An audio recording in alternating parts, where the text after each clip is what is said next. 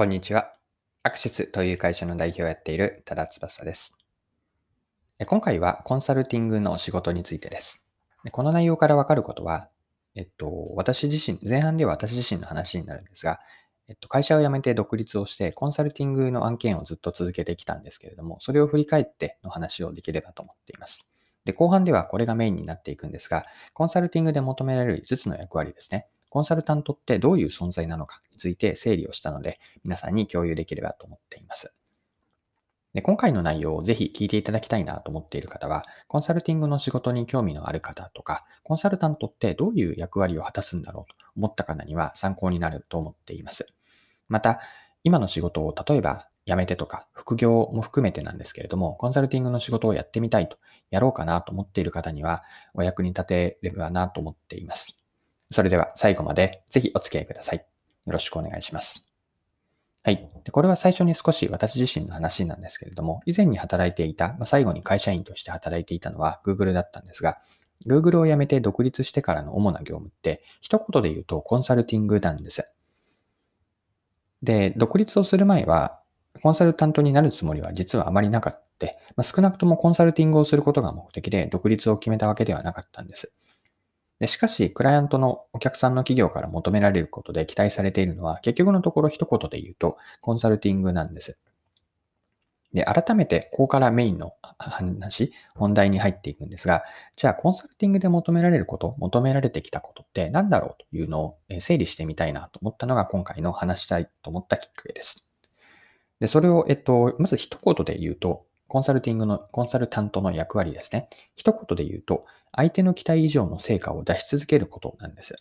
まあ、これに尽きると思っているんですね。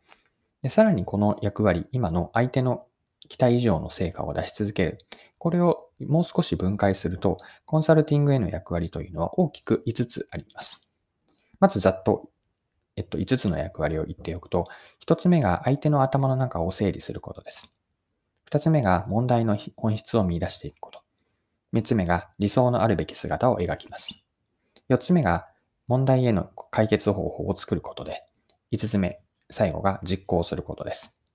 まあ、以上がコンサルティングで求められている、まあ、コンサルタントとしての果たしたい、果たすべき役割5つだと考えています。はい。では、えっと、今の5つについて、それぞれ順番に見ていきながら、コンサルタントの役割を紹介できればと思っています。はい。一つ目の役割が相手の頭の中を整理することです。で、これは別の表現、言い方をすると、相手から答えを引き出すことなんです。具体的には、対話とかディスカッション、議論からで、いわゆる壁壁打ち相手をコンサルタントがやる場合です。でこれはコーチングの役割に似ていると思っていて、すでに相手の頭の中にあるのは答えがあって、それを質問したりとか、具体と抽象を往復しながら言葉にしていって、そのやりとりから徐々に相手が、あ、そういうことかというのを自分で気づく、こう、きっかけを与えるような存在です。まこれが一つ目の役割である、相手の頭の中を整理する、まいわゆる壁打ちとかコーチングの役割を果たすというのがコンサルタントです。はい。二つ目の役割というのが問題の本質を見出すことです。本当に解決すべき問題を見極める役割がコンサルタントにはあります。えというのは、クライアントが認識している問題って、まだ問題の本質ではない場合がよくあるんですね。またはそもそも問題としてまだそこに気づけていない場合というのもあります。で、この状況で解決方針に入ってしまうと、問題設定がまだ曖昧なまま、しっかりと設定されていないままに解決方針に入っていくと、これは問題解決のやり方として適切ではないんです。解決方針に入る前には問題設定をしっかりと磨くことが大事で、起こっている事象からその背後にある構造的な要因とかメカニズムをま把握して、さらに奥にある本質まで掘り下げていくんです。で、ここで順番が大事だと思っていて、端的に言うと、どこが問題かというのを特定してから、何が問題の本質なのか、なぜ問題なのかという2段階なんです。まあ、どこかとなぜかなんですね。最初に掘り下げる箇所を特定して、ここが問題だろうという領域を特定して、それがどこが問題かの、一つ目のステップ。で、二つ目のステップに、その後に、その特定した領域、ここが問題だろうと思ったところを掘り下げていく。下に下に掘り下げていく。何が問題の本質なのか、真因は何かという順番、2段階で問題の本質を見出していくといいです。はい。役割の3つ目入っていきましょう。理想のあるべき姿を描くことです。で、たとえ問題を認識できたとしても、では理想としてどこまで行けばいいのかというのが明確ではないと、問題解決の終わりが見えないんですね。まあ、問題を解決した後の自分たちのありたい姿とか、実現したい世界観を描くこと、まあ、描くことをサポートすることも含めて、コンサルタントの役割3つ目です。はい。ここまで5つのうち3つを見てきました。4つ目の役割入っていきましょう。問題への解決方法を作ることです。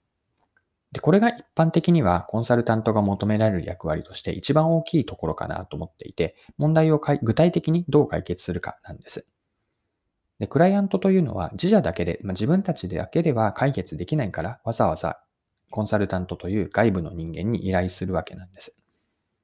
で、コンサルタントは問題解決の専門家として、また良い意味で外部の立場からもこう設定した問題について解決策を作っていく。これが4つ目の役割です。はい。最後です。役割の5つ目、実行です。解決策の実行になります。作った解決方法の実行を支援する、またはコンサルタント自身が、例えばプロジェクトリーダーになって、実行をこうリードして先導していく役割です。でクライアントがコンサルタントに求める期待の背景には、実行方法は見えていても、自分たちではその実行策をやりきれないという事情がこうあるんですね。それは例えば社内への政治とか、あるいは人がいないといったリソースの問題からです。でコンサルタントはあくまで社外の人間なんですけれども、クライアント企業の中にこうハンズオンでしっかりと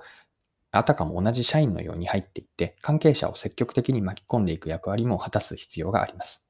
まあ、この時に外部だからという変な遠慮は持ってはいけなくて、コンサルタントに問われるのは、諦めない意志力とか、実行を最後までやり抜くこう実現力なんですね。まあ、これを持っているからこそ、ただ単にこう解決策を提示するだけではなくて、しっかりと実行まで、うん、サポートしていく、あるいは実行をリードしていく。ここもコンサルタントが求められる役割5つ目です。はい、そろそろクロージングです。今回はコンサルタントについてなったんですが、コンサルタントが求められる役割をこう掘り下げて5つに整理しました。最後に内容を簡単に振り返っておきましょう。コンサルタントの役割、これを一言で言えば、相手の期待以上の成果を出し続けることなんです。で、これを分解していくと、私はコンサルタントの役割って5つあると思っていて、その5つが今回のメインのテーマだったんですが、もう一度順番に言っておくと、1つ目が相手の頭の中を整理すること。これは壁打ち相手です。二つ目が問題の本質を見出す。三つ目が理想のあるべき姿を描きます。これは問題解決をしたその先の自分たちのありたい姿とか実現したい世界観です。四つ目が問題への解決方法を作る。そして5つ目が実行していくです。はい。今回も貴重なお時間を使って最後までお付き合いいただきありがとうございました。この配信のコンセプトは10分で見分けるビジネスセンスで、これからも更新は続けていくので、よかったら次回もぜひぜひよろしくお願いします。それでは今日も素敵な一日にしていきましょう。